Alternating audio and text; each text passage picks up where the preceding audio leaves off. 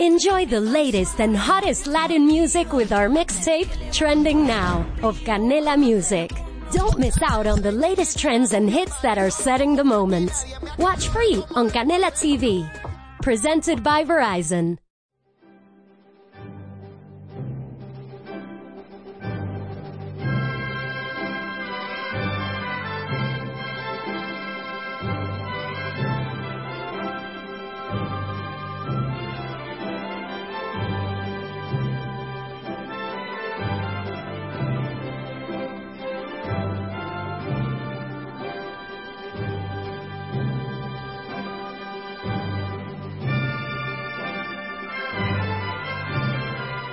¿Qué tal, queridos amigos? ¿Cómo estáis? Hoy es 22 de diciembre de 2012 y vamos a comenzar un nuevo día de Radio Libertad Constituyente con la lectura crítica de la prensa.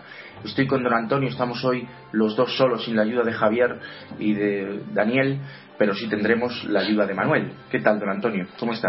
Pues bien, estaba hoy esperando a ver si había alguna noticia importante y solamente encuentro.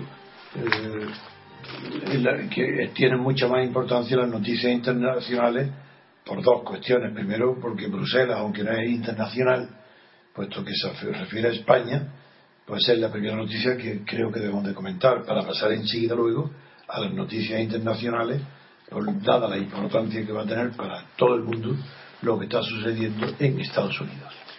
Pues Bruselas promete dar más tiempo a España para ajustar el déficit. Es lo que dice el país. Lo que nos cuenta el país es que España va a tener eh, uno y dos años, el Fondo Monetario Internacional dice dos años y la Comisión Europea dice uno, para que España cumpla el objetivo de déficit creen que no se puede seguir estrangulando la economía española y que hay que frenar la austeridad. Yo, sin embargo, don Antonio, creo que si no se impide el despilfarro que los políticos están siguiendo, va a ser difícil que salgamos de la crisis. ¿Usted cómo lo ve, don Antonio? No, yo creo que va a seguir, la política de austeridad va a seguir. Lo que se ha roto es el convencimiento dogmático de la canciller Merkel de que la política de austeridad era incompatible con la política de con las medidas políticas de crecimiento económico. Eso es lo que se ha roto. Los Bruselas, ahora en la mayoría, prácticamente la unanimidad, en este sentido han vencido a Merkel. Eh, había dos opciones, o mantener a rajatabla la política de reducción del déficit y cumplir los plazos establecidos. Eso ha sido derogado. Ya no existe ni esa obligación automática ni esos plazos. Recordarán los oyentes que todo el problema era que el déficit de las cuentas públicas tenía que reducirse hasta el 3% como máximo, que debería alcanzarse en el año 2014. 2013, si no recuerdo mal. 2013 y 2014. Y lo que decía Quinto Don Antonio es que no importaba que en el 2012 no se cumpliese, Eso es. pero que en el 2013 se iba a cumplir. Bueno, pues ahora lo que se ha acordado es que el listón del 3% se aplace hasta 2015 o 2016. A 2015 ha sido la Comisión Europea la que propone un año más de, plazo y lo que propone dos años más de plazo es el Fondo Monetario Internacional. Esas esa son las dos opciones. Es decir, que hoy la política ha dado un giro brutal, pero no lo quieren reconocer y esto ha sido debido a las enormes presiones y problemas sociales que está causando en toda Europa los programas de recorte del gasto público o de aumento de los impuestos. Y, en España igual, lo cual ha obligado a Bruselas a tener una mucho más flexibilidad de proponer medidas de política fiscal más suaves y eso solamente viene una manera de hacerlo, que es aumentando el plazo para lograr el objetivo final del 3% del presupuesto. Esta es la primera noticia que, le doy muchísima importancia, porque implica, desde luego, para España, nada menos que la tranquilidad que no le van a obligar a, a que cumpla los objetivos primitivos.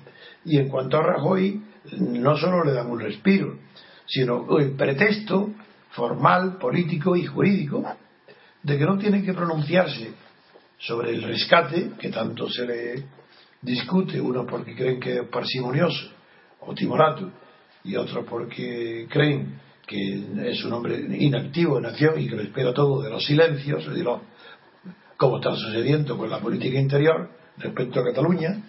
Pues bien, frente a eso está claro que ahora la Comisión Europea, al proponer metas fiscales más suaves para varios, febrero, varios países hasta febrero, está autorizando al gobierno español que también retrase hasta esa fecha de febrero la decisión sobre si acude o no al rescate. el que va a respirar con esto, de luego, es Rajoy. Nos dice también el diario El País que se teme eh, la posible subida del rating, el, perdón, rebajada del rating de las agencias. Bueno, dime lo que es rating, porque yo, aunque sé lo que es.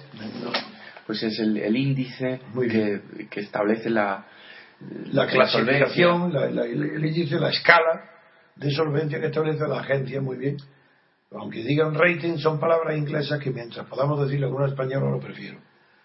Como siempre saben que soy defensor, defensor neto del español, del idioma español, pues cada palabra inglesa quiere decir lo que significa si no tenemos la equivalente en español.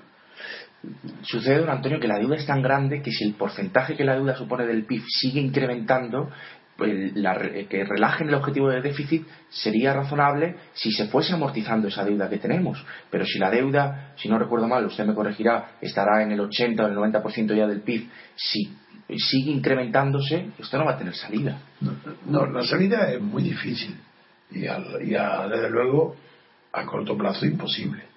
Pero es que lo que se esperan los economistas que van defendiendo esa relantización de la políticas de austeridad, de hacerla más suave, más lenta, esperan que paralelamente a ese fenómeno implica un crecimiento, aunque sea muy pequeño, y con el crecimiento esperan mayores ingresos.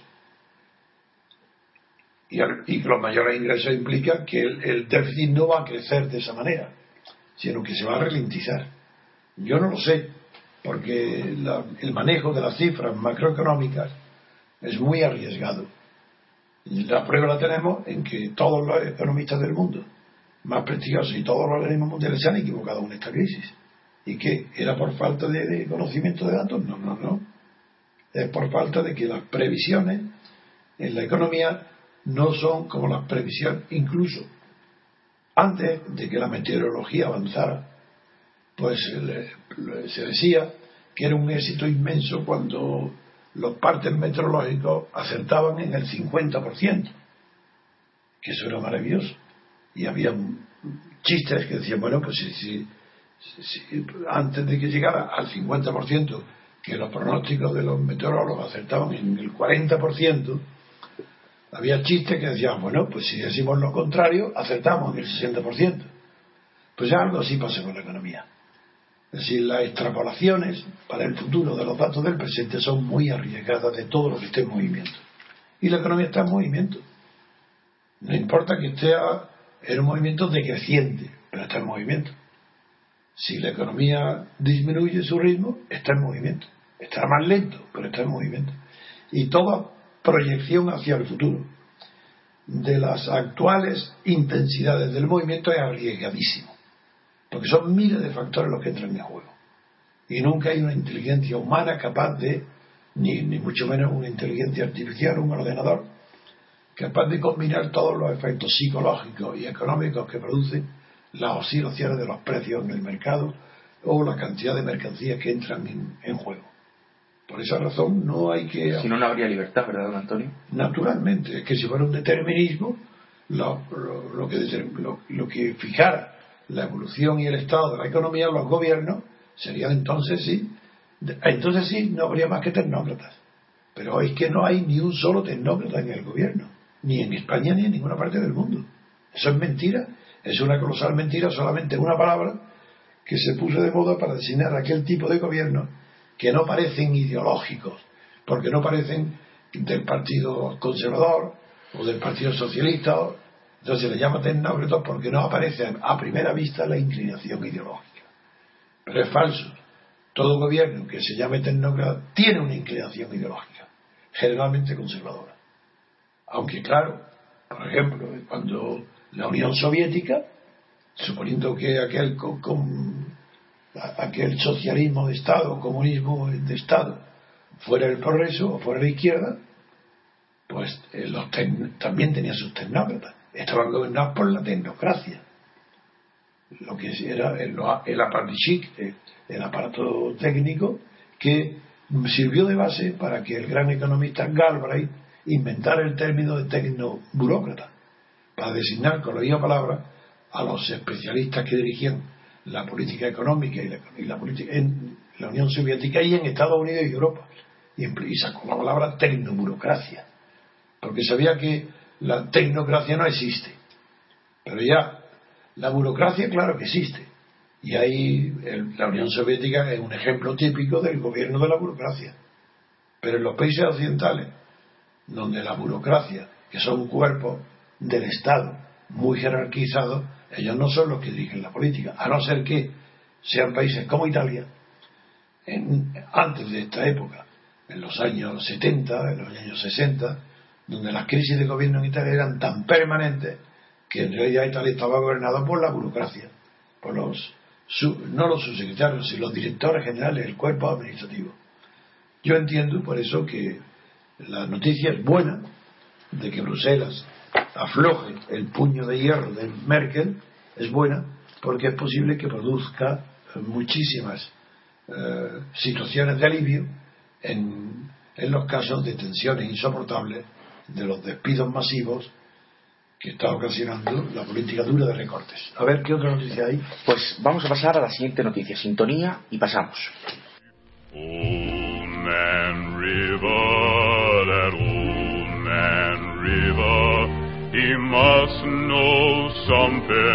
but don't say nothing. He just keeps rolling, he keeps on rolling. Pues muy bien, queridos amigos, vamos a continuar con la parálisis política en Estados Unidos amenaza a la economía global. Es parte de la portada del país, el titular que he leído. Y dice que el país se aproxima a un abismo fiscal. La falta de acuerdo sobre el presupuesto pone al país al borde del abismo fiscal, dice el país, lo que conllevaría serios recortes sociales y una caída del crecimiento. ¿Cómo lo enjuicia, don Antonio? Bueno, yo creo que la prensa eh, europea e incluso también la prensa de Estados Unidos, como no conocen muy bien lo que es los sistemas políticos, incluso el de Estados Unidos, se guían por eslogan. Hombre, en Estados Unidos conocen mejor lo que están sucediendo allí que los europeos pero hay bastante, eh, en primer lugar, bastante confusión. En primer lugar, en Estados Unidos hay que distinguir lo que se llama parálisis política, que está muy bien empleado el término, porque están los dos partidos principales, los dos partidos, el, del, el demócrata en el poder y el republicano en la oposición, están enfrentados a causa de la oposición radical del ala más conservadora del Partido Republicano que no quiere oír hablar y que ha puesto el boicot a toda política que implique la menor subida de impuestos. Eso, eso produce una parálisis política, porque Obama no ha encontrado todavía ni la capacidad de diálogo, ni mucho menos los mecanismos institucionales que le permitan pues, presentar los presupuestos que pueden, con la probabilidad de que puedan ser aprobados. Eh, en la Cámara, de nuevo que no. En el Senado, que tiene mayoría, el, Obama sí pueden ser aprobados los presupuestos. Y ahí solamente tienen dos inconvenientes. Uno menor que puede ser superado, que es que la minoría puede hacer uso del filibusterismo, que como sabéis por la película aquella célebre de, de Stephen, de, de Jack Stewart, eh, el, que, el que está en uso de la palabra no puede ser interrumpido aunque esté leyendo la Biblia. Bien, pues ese, el principal inconveniente no es ese, es que incluso superado ese ese obstáculo mecánico, facilón, y aprobados los presupuestos por el Partido Demócrata, ¿qué hace? Como necesita el voto de la Cámara de Representantes para ser ley, pues ¿qué hace? Si, si, la mayoría en la Cámara la tienen los republicanos, entonces no puede estar paralizado. Ese, es el gran problema que tiene hoy eh, paralizado la imaginación y la mente de los dirigentes de la política en Estados Unidos y que a su vez tiene la prensa, lo ha jaleado y está asustando en realidad al mundo porque se habla de parálisis fiscal. Esa es otra cuestión. Y abismo fiscal. Esa, perdón, abismo fiscal. Claro, la palabra abismo fiscal asusta y está en la prensa de Estados Unidos. asusta por la palabra abismo y asusta por la palabra, por la palabra fiscal. La palabra fiscal, lo he dicho muchas veces aquí, es un error de la prensa y de los políticos y de la literatura y del vocabulario de la política, llamar de la misma manera a, a las medidas de recaudación de impuestos, que son medidas de la política fiscal, porque los impuestos es, el fisco, y la política o las medidas que conducen a la formación o aprobación de los presupuestos, que también se llaman fiscales. Y yo prefiero, para que no haya confusión, los presupuestos es política presupuestaria, para que sea aprobado. Y los impuestos, la recaudación de impuestos es política fiscal. Así que, como dicen, por el lado del gasto, por el lado de los ingresos, pues bien, política fiscal se debería hablar solamente por la, subida de los, por la vía de los ingresos y reservar lo del gasto al, al resto de las de la partidas de los presupuestos que se refiere al gasto público. Pero el gasto público no está mal denominarle el gasto fiscal. Dice el país también, don Antonio, algo que a mí me ha llamado la atención y que seguro que usted va a poder comentar. Dice, un Congreso inoperante y un presidente con las manos atadas por un sistema político que le obliga a gobernar con el poder legislativo paraliza al país. Eh, Estados, perdón, el país, el periódico El País se queja de que el sistema político en Estados Unidos ate de manos al presidente del, al presidente del Ejecutivo y no pueda llevar a cabo sus medidas si no es con el respaldo del Congreso. ¿Usted cómo valora esto? un desconocimiento de lo que es la, verdadera separación de poderes. El artículo, el, apartado séptimo del artículo primero autoriza al presidente a superar, es una medida excepcional desde luego, a superar la división de poderes en el caso de que él proponga una ley a la Cámara y la Cámara y el Senado no lo aprueben. Si él puede devolverlo, se lo vuelven al presidente y el presidente puede entonces devolverlo a la Cámara para que en una segunda revisión mm, puedan obtenerlo eh, exigiendo para ello una mayoría determinada que no es la si están en contra del presidente una mayoría de no, recuerdo ahora que, quizás sea, pero no estoy muy seguro, quizás sea 40%, pero es posible que sean los dos tercios. Y en el caso de que no obtenga la aprobación el presidente, el presidente tiene poderes constitucionales para aprobar la ley y mandarla a ratificar la ratificación a, las dos cámaras. Sin embargo, eso no es lo que aquí sería aplicable. Aquí la parálisis proviene de que no entienden incluso los propios partidos lo que es las consecuencias del, de la separación de poderes en los casos de bipartidismo. Eh, esta dificultad de paralizar al presidente o el presidente que paraliza a la Cámara porque no puede aprobarlo, en el proyecto político, no, el proyecto de constitución que yo he elaborado con reglas prácticamente científicas, pues tengo una solución que evitaría todo esto.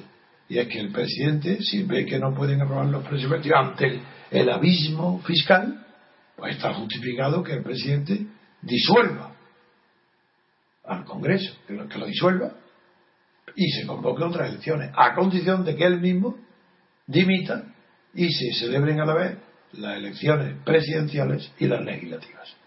Eso que no está en vigor en ningún país del mundo es es la respuesta a esa situación de impotencia o de empate o de parálisis fiscal, que significa no parálisis de que los impuestos no se van a cobrar, significa parálisis de la ley que aprobará los presupuestos. Está aprobado porque no tiene mayoría.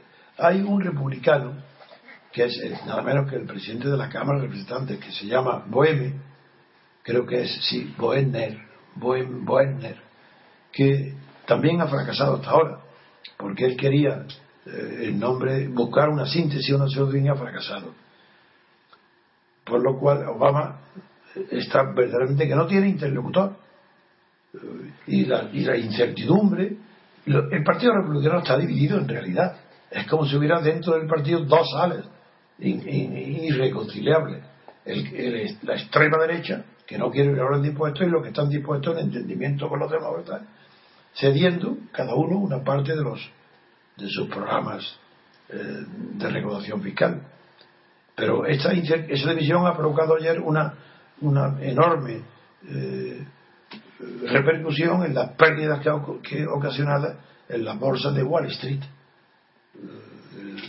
Esto, noticia de Estados Unidos tiene preocupada también a toda Europa porque si en Estados Unidos entra en recesión, en recesión y no es imposible porque las cifras eh, el par, las cifras de crecimiento hasta ahora estaban en el 1,3 mientras lo que se cree que este año difícilmente va a llegar al 0,5 crece y, mientras que Estados Unidos está creciendo antes al 3,1 y el paro que hoy es del 7,7 podría llegar hasta el 9,2 para finales de 2013 y esto es lo que tiene preocupado realmente a Europa porque una recesión en Estados Unidos pueden estar ustedes seguros que sería la recesión sería tan fuerte como lo que hasta ahora Europa ha conocido.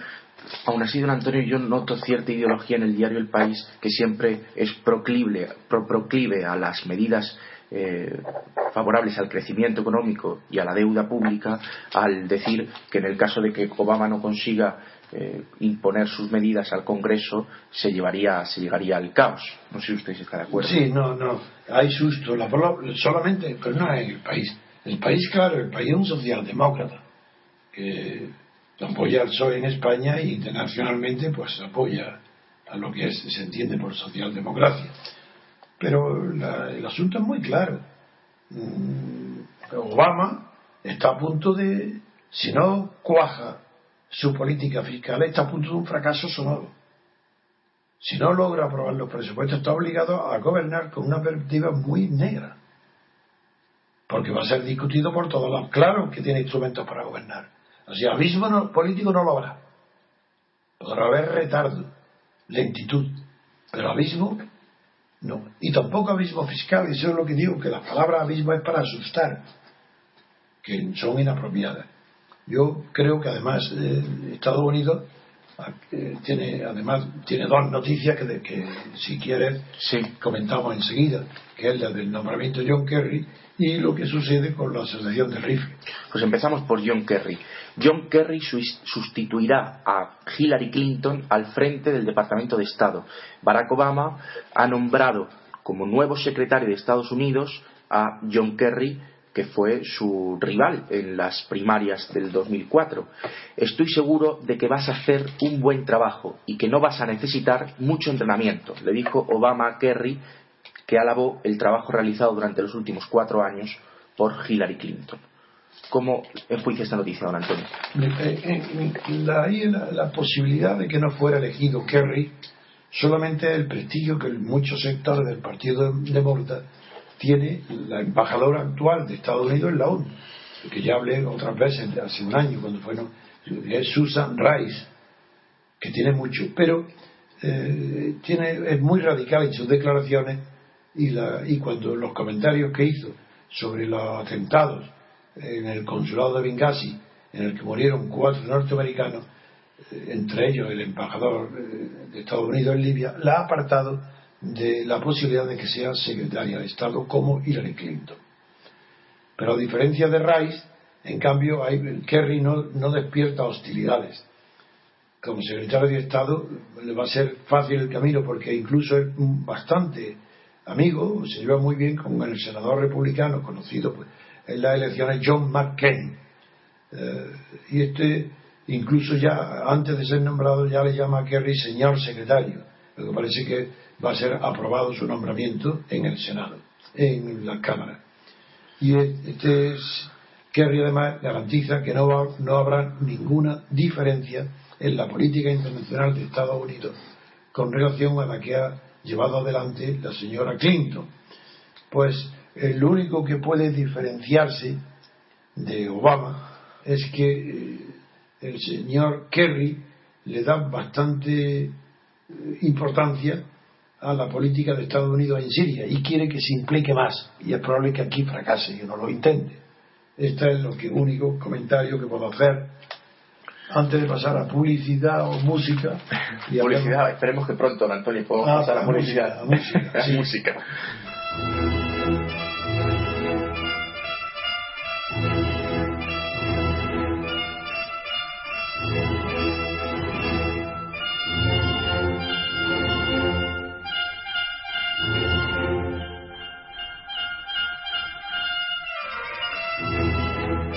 La siguiente noticia es las declaraciones que ha hecho la Asociación del Rifle, que pide, dice el país que pide más armas. Lo que pide la Asociación del Rifle es que en cada puerta de los colegios haya eh, una persona armada defendiendo la escuela. Dice que la respuesta a las matanzas tiene que ser que los buenos estén armados, que ante un tipo malo armado haya un tipo bueno también armado. ¿Cómo lo ve, don Antonio, lo que dice? Pues es una confirmación más de mi interpretación permanente de la cuestión del armamento de las personas individuales en Estados Unidos, como en Suiza, que para ellos es un derecho fundamental que garantiza la independencia, la vida y la seguridad de las personas.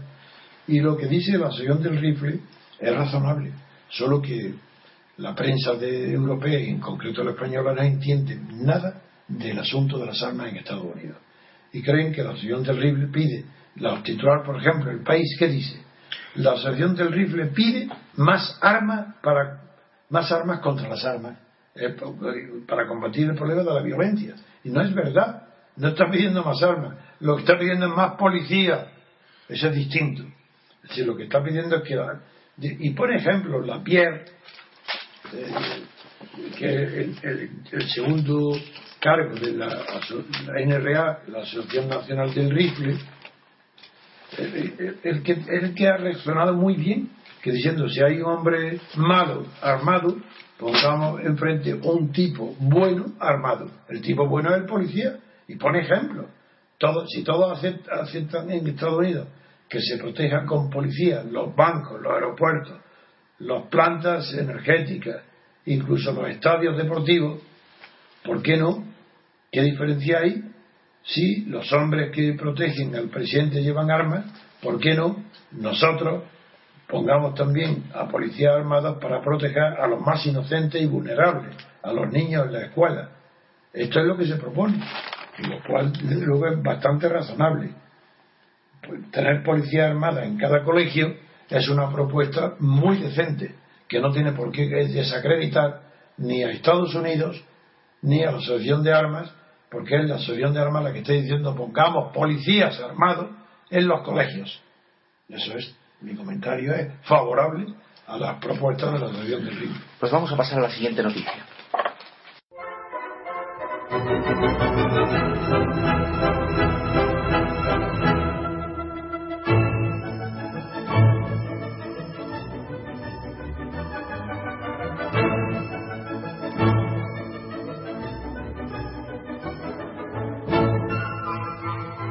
Siguiente noticia nos lleva hasta Italia. Seguimos en el diario El País, en internacional. Monti presenta la dimisión y sopesa su entrada en la política italiana. Mi gobierno ha terminado y no por culpa de los mayas, dice el primer ministro. El diario El País dice que toda la prensa italiana da por descontado que el primer ministro eh, Mario Monti presentará el domingo a las 11 de la mañana eh, su candidatura o su voluntad de presentarse a las próximas elecciones. Dice el diario El País que Monti cuenta con el apoyo del centro político italiano, de la clase empresarial del Vaticano, de los líderes europeos e incluso eh, de Barack Obama y del jefe del Estado. ¿Cómo lo ve usted, don Antonio? bueno, la noticia refleja la realidad, pero Monti está prisionero de que ha prometido dimitir y no presentarse. Y aunque es verdad que la palabra tiene poco valor entre la clase política italiana, la tiene mucho entre los intelectuales italianos. La palabra fidelidad, la palabra dada, es un dicho, un proverbio que proviene del derecho romano. Y es un y eso es muy fuerte. Los actos propios en derecho. Los actos propios en derecho, la fidelidad, la lealtad a la palabra dada, el cumplimiento de la palabra dada. Si se falla eso, pues ya se ha fallado todo. Entonces Monti si se presenta, se habrá negado a sí mismo. Ha hecho una promesa que empieza no cumpliéndola, que es retirarse eh, definitivamente de la política. Pero además, vuelvo a decir que Monti, aunque él mismo crea, antes, ahora ya no, que él es un tecnócrata, ahora sabe ya que si vuelve a la política no es como tecnocrático porque está diciendo que, que él sabe que está apoyado por el centro político italiano. Es decir, será un político de centro, pero ya no es un tecnócrata no puede presumir de ser tecnócrata, aunque aplique fórmulas tecnocráticas validadas por Bruselas o por la señora Merkel o por el Banco Central Europeo, El señor Monti sabe ya que él es un político, pertenece a la clase política, a la carta política, aunque sea más honesto. Y lo mismo que, por ejemplo, en España, me acuerdo de una discusión mía con Julio Anguita en la televisión, Sí. él ignoraba que él pertenecía a la clase política, no lo sabía, lo negaba, no sabía.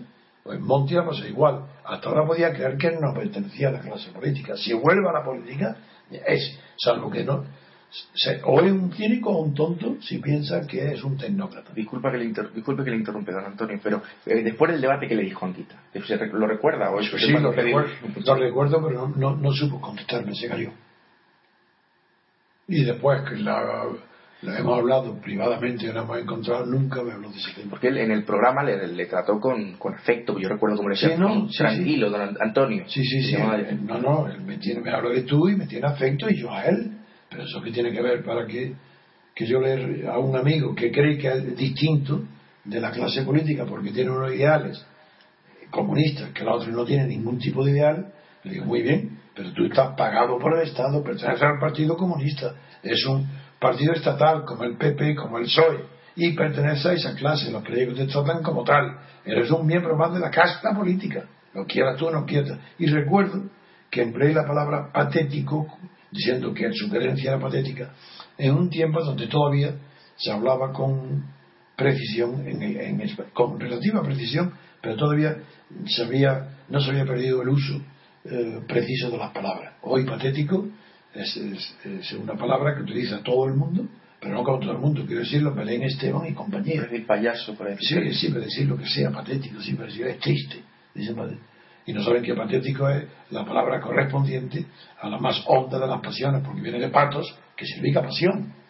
Y entonces dentro de la, la expresión patético es, es una expresión mm, de una, de una forma apasionada, apa- de pasión, que en el lugar, en la persona que, la que tiene, está dominada por esa pasión, no lo sabe.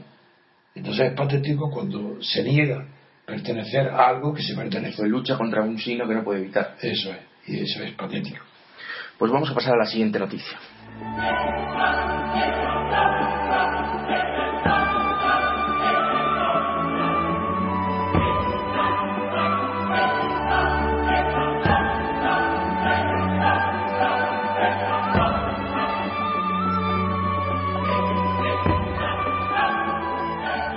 La siguiente noticia nos lleva a Argentina. La inestabilidad y los saqueos se extienden en Argentina, nos dice el diario El País. El gobierno culpa de los disturbios al líder sindical Moyano. Lo que ha sucedido es lo siguiente.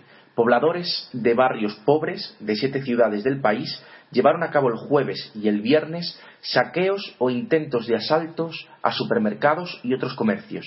Y la presidenta, eh, Cristina Fernández Kirchner, culpa al sindicalista Hugo Moyano.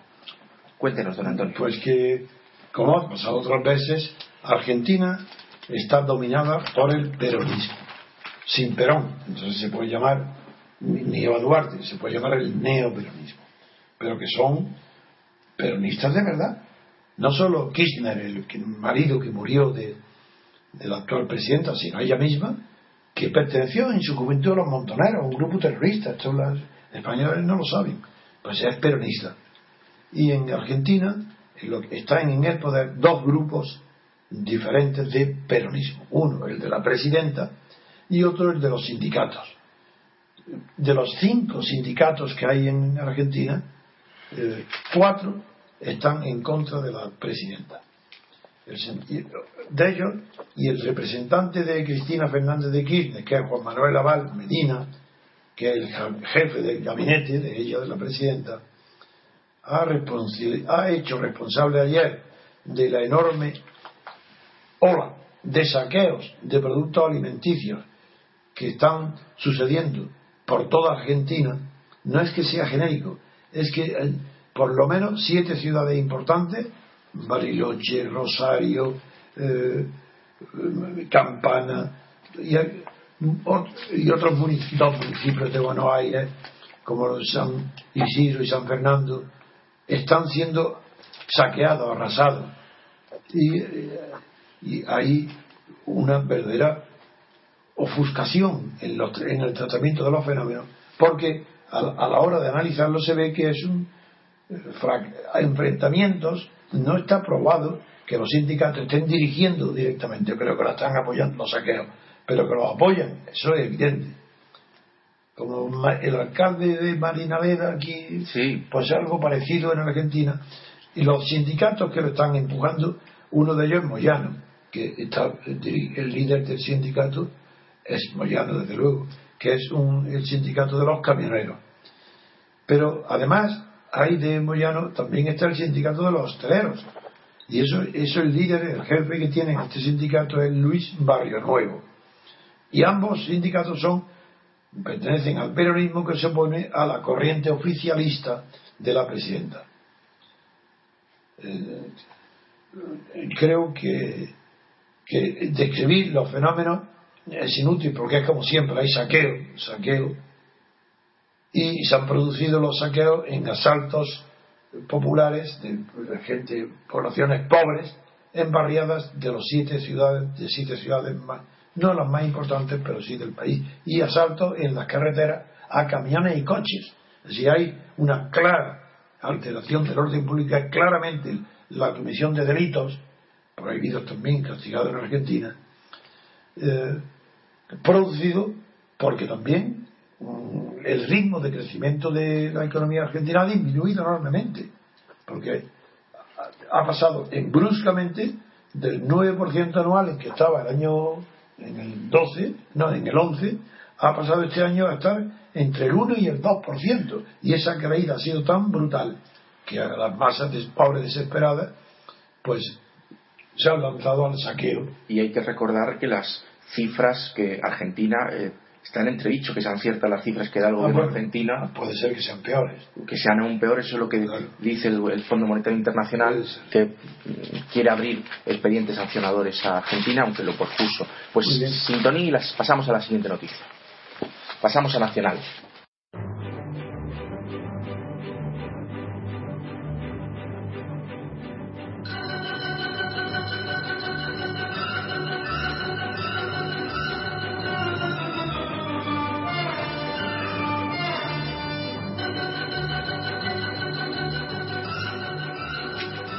La siguiente noticia ya en Nacional es que Gallardón deja en manos de los partidos el poder judicial, como dice la portada del Mundo. Dice el Mundo, se sorprende el Mundo de que el PP incumpla su programa electoral. Hay que recordar que el PP lleva en su programa electoral reformar la justicia para independizarla. Y el Mundo dice que después de tantos años de que el PP criticase la reforma que en su día hizo Felipe González para apropiarse del Consejo General del Poder Judicial e interpretar de una forma torcida el artículo de la Constitución que dice que los jueces tendrán que ser elegidos entre magistrados, bueno, pues eh, lo que dice el mundo es que ahora el PP se desdice y aprueba una ley o hace un anteproyecto de ley que está a favor de las tesis del PSOE desdiciéndose de todo lo que lleva diciendo tanto tiempo. Don Antonio, hablábamos antes de comenzar la radio que Pedro J. Ramírez y el mundo siempre han confiado en la reforma del PP y que el PP pudiese reformar el sistema. ¿Cómo lo enjuicia usted esto? Es que era un imposible. Primero, nadie tiene poder de reformar desde dentro del sistema, nadie. Ni el PP, ni el PSOE, ni nadie. Por eso son tan quiméricos, tan eh, poco inteligentes, todos los que están 30 años o 34 años pidiendo la reforma de la Constitución. Y, y salvo la que impuso Merkel, aquí en España nadie tiene el poder de reformar la Constitución. La reforma es una utopía que los periodistas como Pedro J. la hacen suya, la reforma para justificarse su apoyo a sistemas indecentes llenos de corrupción. Como no pueden negar la corrupción y la ineficacia de los gobiernos, bien sea de Zapatero, por la eh, estupidez de, de su imaginación, que se niega a ver la verdad, o bien la criminalidad de Felipe González por los, asesinatos que, que, patrocinó de los miembros de por, los, eh, organismos de los gálicos y no digamos la generalización absoluta de la corrupción tanto en el PSOE como en el PP pues ante eso no pueden más que si son decentes, si esto es reformable, hay que reformar, hay que reformar, porque yo dicen reformar diciendo soy un sinvergüenza, tengo un periódico, eh, soy un corrompido, estoy defendiendo esto, no tienen más salida que sí, esto se puede reformar. Y ese es Pedro J. es que la historia se repite porque que no reforma nada. En el año 93 hubo un debate que también tuvo usted con Pedro J. y con Los Santos, en donde ellos confiaban que, que, el PP cuando llegase a andar reformara eh, el para sistema judicial, por ejemplo. Bueno, pues en el sistema judicial se ha tenido que tragar, como dice el propio mundo. Parece mentira que digan esto y luego y, luego no saquen las consecuencias. Por ejemplo, el mundo ha, dicho hoy en la portada que Mariano Rajoy se tragó ayer su programa electoral como los 27 años que lleva el PP de oposición frontal a la reforma socialista de la judicatura. Porque eh, eh, entregó al Parlamento la designación de los vocales. Y no, que no lo entregó, quería reformarlo. ¿Y qué es lo que ha acabado haciendo? Pues aprobando un anteproyecto de ley que asume la tesis del PSOE y además revoluciona el funcionamiento interno del Consejo General haciendo que no sean todos que tengan dedicación exclusiva, sino que solamente sea el presidente y lo de la comisión permanente. ¿Podemos esto? Perdón. No, que quiero decir que esto, ¿qué es lo que hace? Poner en evidencia la tontería, la falta de, de, de inteligencia política y de cultura política del propio Gallardón porque ¿qué es lo que qué dice Gallardón ayer? ¿Qué dijo literalmente? ¿Qué dijo? Que el ministro dijo que la politización de la justicia no es solo la interferencia de los partidos políticos. Cuando otros órganos como las asociaciones sustituyen a los partidos, eh, la cosa empeora. Y luego dice que se ha reformado por, no por razones políticas, sino por razones de Estado. Ese es el tema. Ese es el tema. Eh, Tan convencidos están todos que esto ni es una democracia, ni puede por vía de reforma llegar a serlo, que cada vez que tienen una espina dicen razones de Estado. Unos dicen como no podía ser de otra manera. Otros dicen el, pacto de Estado. Pero ¿cómo pacto de Estado? Si el Partido Popular es un órgano del Estado y el PSOE es un órgano del Estado, todo pacto entre el PP y el PSOE son pactos de Estado no hay que, no, por tanto, no puede haber ningún pacto de Estado que no sea hecho por razón de Estado. Y no, pero ¿cómo distinguen entre razón de Estado y razón política? ¿Es que acaso creen, es que hay una sociedad política española distinta del Estado y que a esa sociedad política le asistan razones diferentes de las razones de Estado? Esta locura de lenguaje que engaña a todo el mundo, que trate con nadie dice nada. Esto es un, un caos mental absoluto. ¿Cómo puede haber una diferencia entre razones de Estado y, razones políticas. Cuando dicen que son razones de Estado, pero no razones políticas. Ah, de manera que no hay razones políticas. ¿Y dónde está? ¿Por qué razones de Estado? Pero si es un pacto. Hasta tal punto llega el ridículo de los lenguajes, de los periódicos y los periodistas, que cuando quieren referirse a un pacto importante o a un sí, un acontecimiento importante dicen que es un pacto de Estado o un acontecimiento de Estado.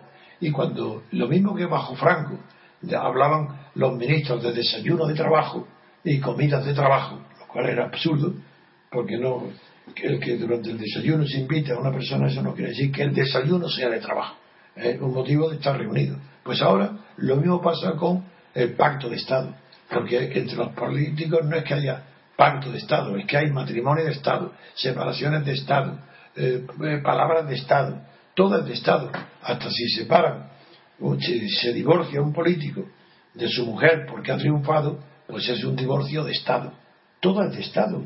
Claro, si no hay más que una clase estatal, todo lo que ellos tocan es de Estado. Y por eso ahora le dan una importancia a Dice, no, no, no, hemos hecho una reforma enorme.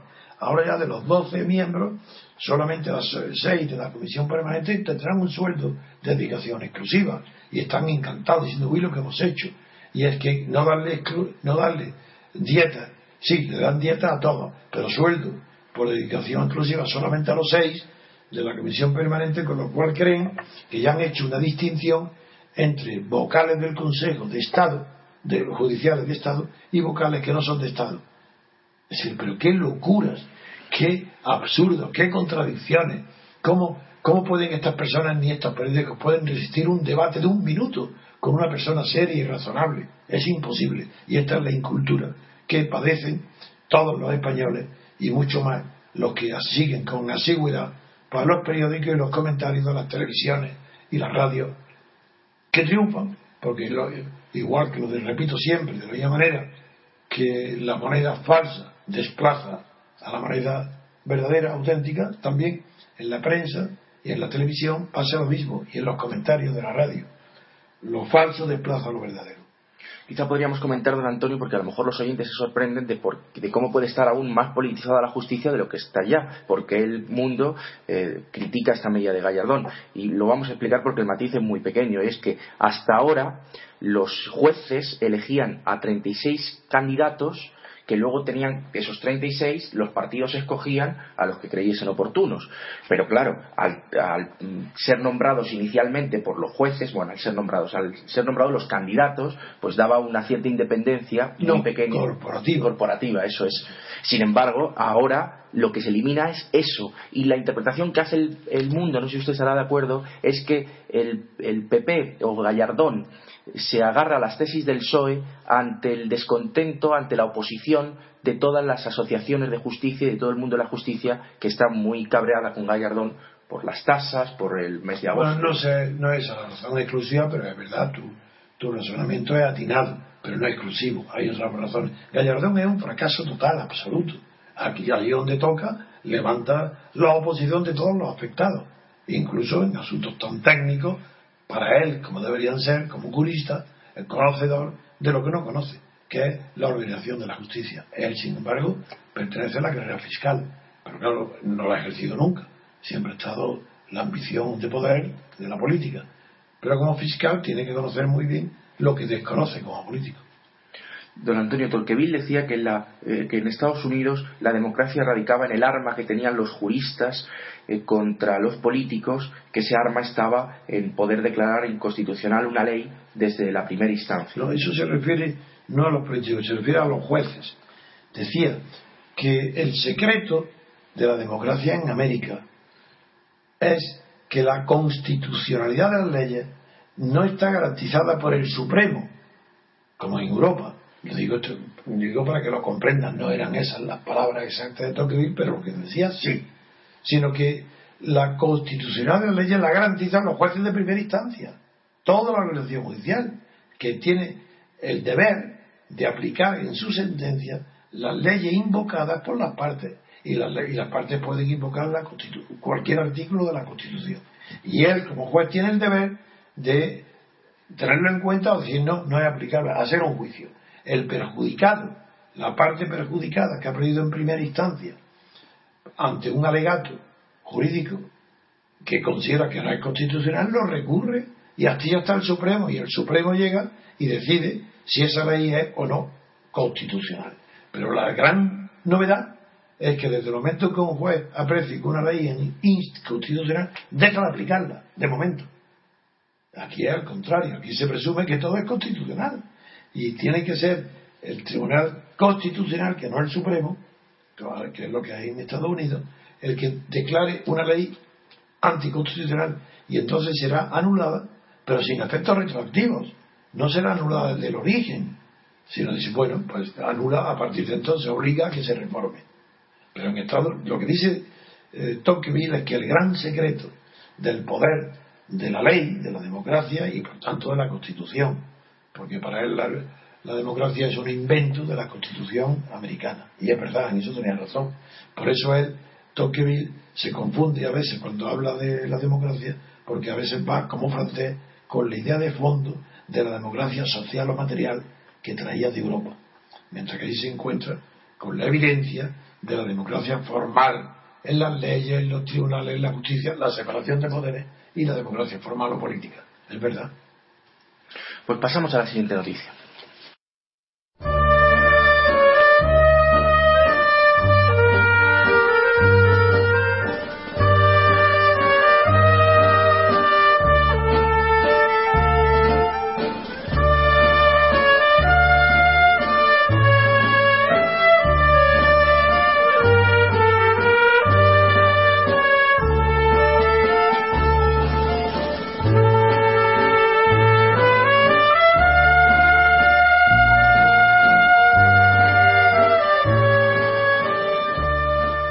La siguiente noticia es la desolación del PSOE por el apoyo pasivo del Partido Socialista de Cataluña a más. Lo que nos cuentan los periódicos, tanto el diario El País como El Mundo, es eh, la ruptura que se puede avecinar entre el Partido Socialista español y el Partido Socialista de Cataluña.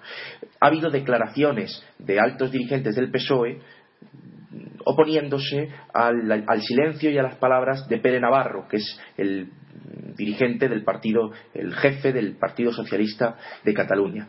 Pues eh, el dirigente del Partido Socialista de Cataluña, Pere Navarro, lo que ha dicho es que se abstendrán en un referéndum y que, y que no van a poner ruedas ¿Cómo es, ¿Cómo es, el dicho, don Antonio? Eh, no, un palo, en, las ruedas de molino.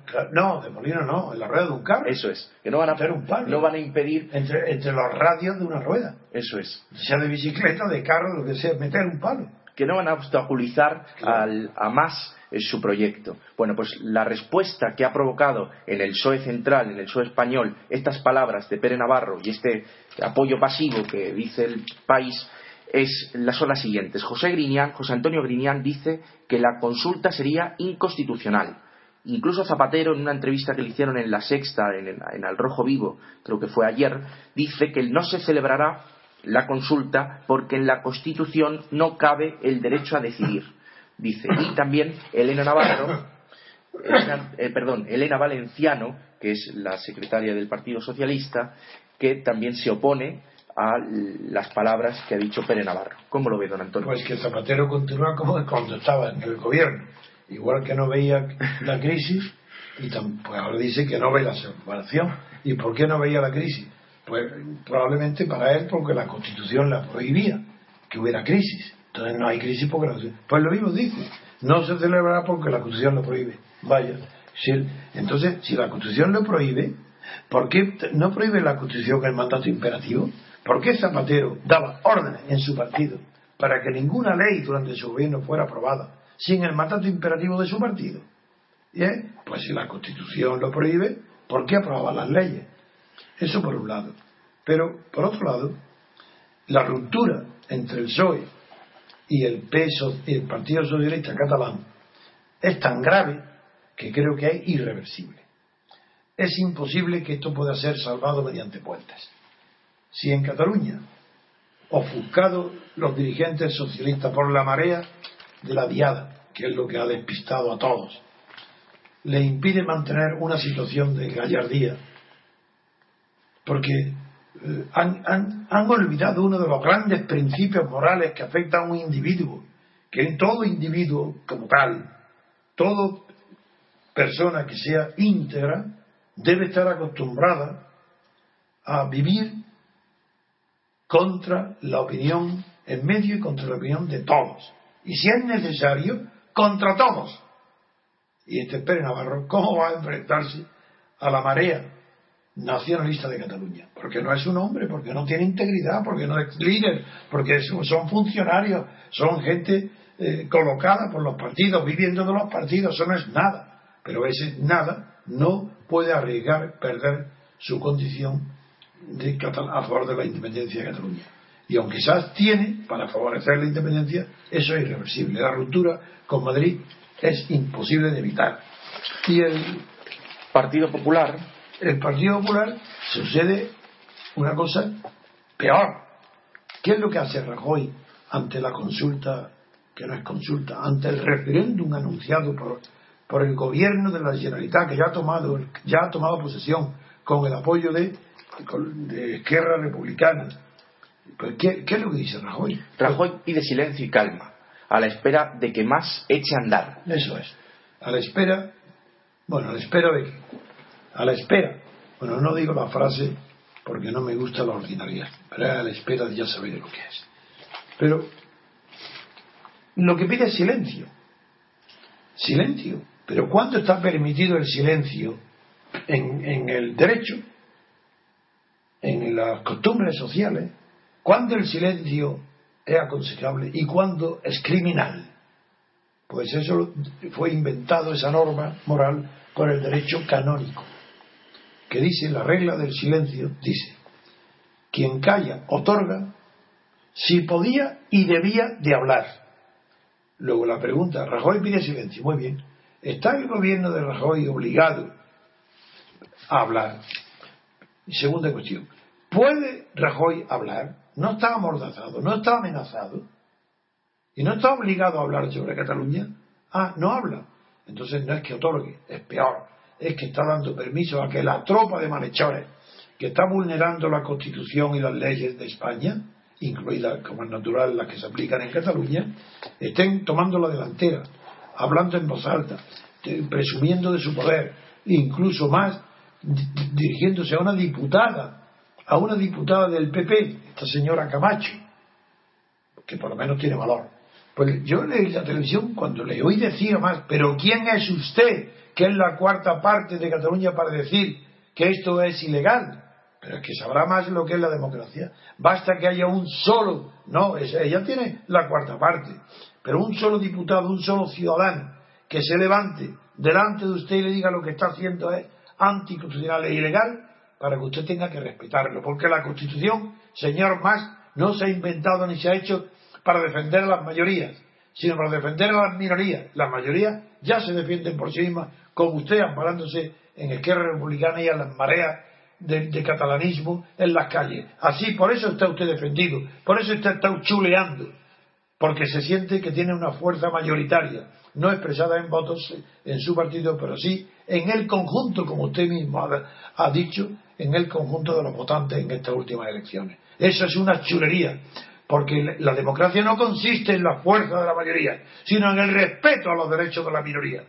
Y en, Cataluña está lleno de una minoría grandiosa de españoles que no quieren la independencia. Y usted tiene que respetarlo porque esa es la Constitución. Y aunque es verdad que en España no tiene Constitución, que esa norma no tiene de Constitución nada más que el nombre, sin embargo se sabe lo que es una norma constitucional. Usted se salta las normas, quiere hacer un referéndum vinculante contra la prohibición expresa del gobierno, de la Constitución. Quiere hacerlo contra la voluntad del Partido Popular. Y la señora Santa María, tan pequeñita, pero tan cauta, tan diplomática, tan belíflua, no dice qué medidas tiene, pueden ejercitar contra usted, que la enumere y diga, no basta con una, ni dos, ni tres, ni cuatro, que diga doce, basta con una, que diga la primera para anular el referéndum, para hacerlo imposible, para destituirlo de presidente de la comunidad, para suspender la autonomía. Que lo diga, si están ahí declara. Pero ¿qué se han creído estos tiranos y chulos del Estado catalán? Que pueden imponer su tiranía y su voluntad a todo el conjunto de catalanes que no quieren la independencia. Pero si eso es antidemocrático, ¿Pero qué es eso del derecho a decidir? Sabrán ellos lo que son los derechos de los pueblos. Los pueblos no tienen más que un derecho, que es el de la libertad. Y la libertad colectiva. Usted no da la libertad colectiva a todos los catalanes. Discrimina entre ellos. Y quiere que tengan libertad para el derecho a decidir los que quieren la independencia. Pero la mitad, más una probablemente, porque son mayoría, de los que no quieren la independencia, usted no les concede la libertad para decidir. Y a eso, porque no hay nadie que se atreva en el gobierno a decir las palabras que yo sostengo, con el conocimiento que tengo, de, tanto de la historia como de las normas del derecho constitucional, como de las costumbres internacionales y de la moralidad política, que usted, señor Más, desconoce. No tiene moralidad política ninguna, porque no respeta las leyes que dan su vida al poder. A mí no, porque no respeto las leyes, porque las desprecio y quiero otras. Quiero la democracia. Pero usted, que vive gracias a la constitución del rey Juan Carlos, a la constitución de los partidos, pues esa, usted es un traidor, desleal a aquello que le ha dado de comer. Usted muerde a quien le da de comer.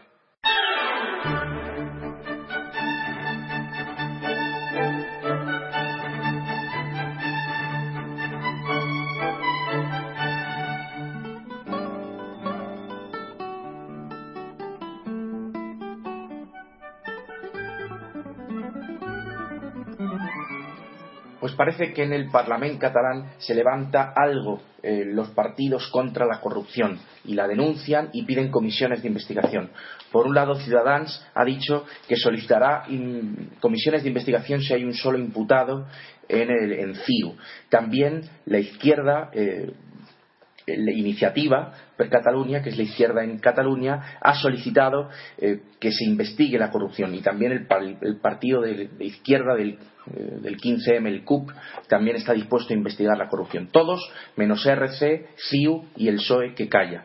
Y ha dicho unas palabras en la presidenta de Alicia Sánchez Camacho, la presidenta del PP en Cataluña, citando a Shakespeare, diciendo que algo huele a podrido y no precisamente en Dinamarca, que es una de las palabras que dice uno de los que acompaña a Hamlet en, la célebre obra de, de, Shakespeare. Lo que no dice don Antonio es que a continuación eh, dice en la obra de Shakespeare que alguien que el cielo lo enmiende. Pues no sé quién lo va a enmendar, porque si ellos dicen que el cielo lo enmiende, si están de acuerdo con lo que dice Shakespeare y dicen que algo huele a podrido y que lo enmiende el cielo, es que ellos no van a estar dispuestos a enmendarlo, es que ellos no pueden ir en contra de la corrupción sin duda ninguna, las palabras de Shakespeare están muy bien citadas ahí, también traídas a contexto. y en el pensamiento político, eh, la obra de Shakespeare ha tenido mucha influencia indudable en ese extremo, en esas palabras de que lo enmienda el cielo, ha tenido influencia en la no menos famosa frase de John Locke, que eh, después de exponer la teoría de la separación de poderes, no exactamente como Montesquieu, pero muy parecida, aunque hablaba de un poder diplomático que, era el poder exterior, pero había hablado de la separación de poderes, cuando decía que después de ese mecanismo y de enfrentamiento no se lograba la libertad o no se lograba parar la injusticia, no se podía derrocar a un tirano, porque yo es lo que defiende el derecho del pueblo a levantarse contra un tirano. Eso está defendido expresamente. Yo eso lo conozco muy bien porque durante Franco me, molesté en estudiar todo aquello desde Santo Tomás a los últimos que justificaban el tiranicidio o el levantamiento popular contra un tirano. Y estudié a John Locke. Pues bien, John Locke, después de haber agotado todos los recursos humanos para derribar a la tiranía, a un tirano o a la injusticia, dijo, y si todo eso falla, dijo la frase, no queda más recurso que clamar al cielo imitando desde luego a Shakespeare la frase de que el cielo lo enmiende. Por tanto, tiene tradición política. Lo de clamar al cielo, todos los lectores de su época entendieron perfectamente que esa frase no quería, no quería decir rezar, porque si es rezar, o como en Shakespeare que inventar, no diría clamar. La palabra clamar es activa, implica levantamiento de multitudes. Y clamar al cielo, pues mira si claman al cielo los musulmanes que se revelan en Egipto. Dice, pues ahí hay un clamor. Los clamores al cielo son revoluciones. Pues podemos pasar a la última noticia, que es la de la familia real, que van a comer todos juntos en Nochebuena por celebrando las Navidades, que es siempre una escena pues, muy bonita, don Antonio, y muy familiar. La redención familiar del yerno imputado, es lo que dice el diario El País. Asistirá a la cena de Nochebuena en Zarzuela con las hermanas del rey y sus hijos, pese a que don Juan Carlos y el príncipe no le tratan. Claro, ya se vio venir que estos son triunfos que está sacando la reina Sofía eh, en, en, menores. Ya aprovechó la, la operación en este reciente de Juan Carlos para que viniera a visitarlo su hija y un dargarín. No sabemos si entró o no, lo vio, se quedó en el pasillo. Eso no lo sabemos. Pero esto es lo mismo. Es que quieren dar una apariencia de normalidad en medio de un escándalo completo de la anormalidad, que es la absoluta corrupción de un Targarín y la complicación es sistemática en todo lo que ha hecho un Targarín de su mujer, la eh, infanta. La infanta, sí, Cristina. Esa es. En fin, con esto terminamos. Quiero desear las mejores, aunque hoy no es el último día, todavía tenemos, hoy es 22 me gusta el 23, mañana es domingo. El 24, ah, no, como estamos el 24 en, antena, pues ya felicitaré ese día. También en Nochebuena, don Antonio, ah, trabajamos. yo, desde luego, eso seguro. Hombre, en Nochebuena no, por la mañana sí. Pero por la noche no vamos a hacer programa, ¿no? No, no, Hombre, si queréis, yo, yo encantado, pero si no queréis, pues de acuerdo. Pues muy bien, queridos oyentes, pues nos despedimos de vosotros. Esperemos que nos escuchéis, que sigáis fieles a nuestra cita y que eh, os haya gustado el programa. Hasta pronto.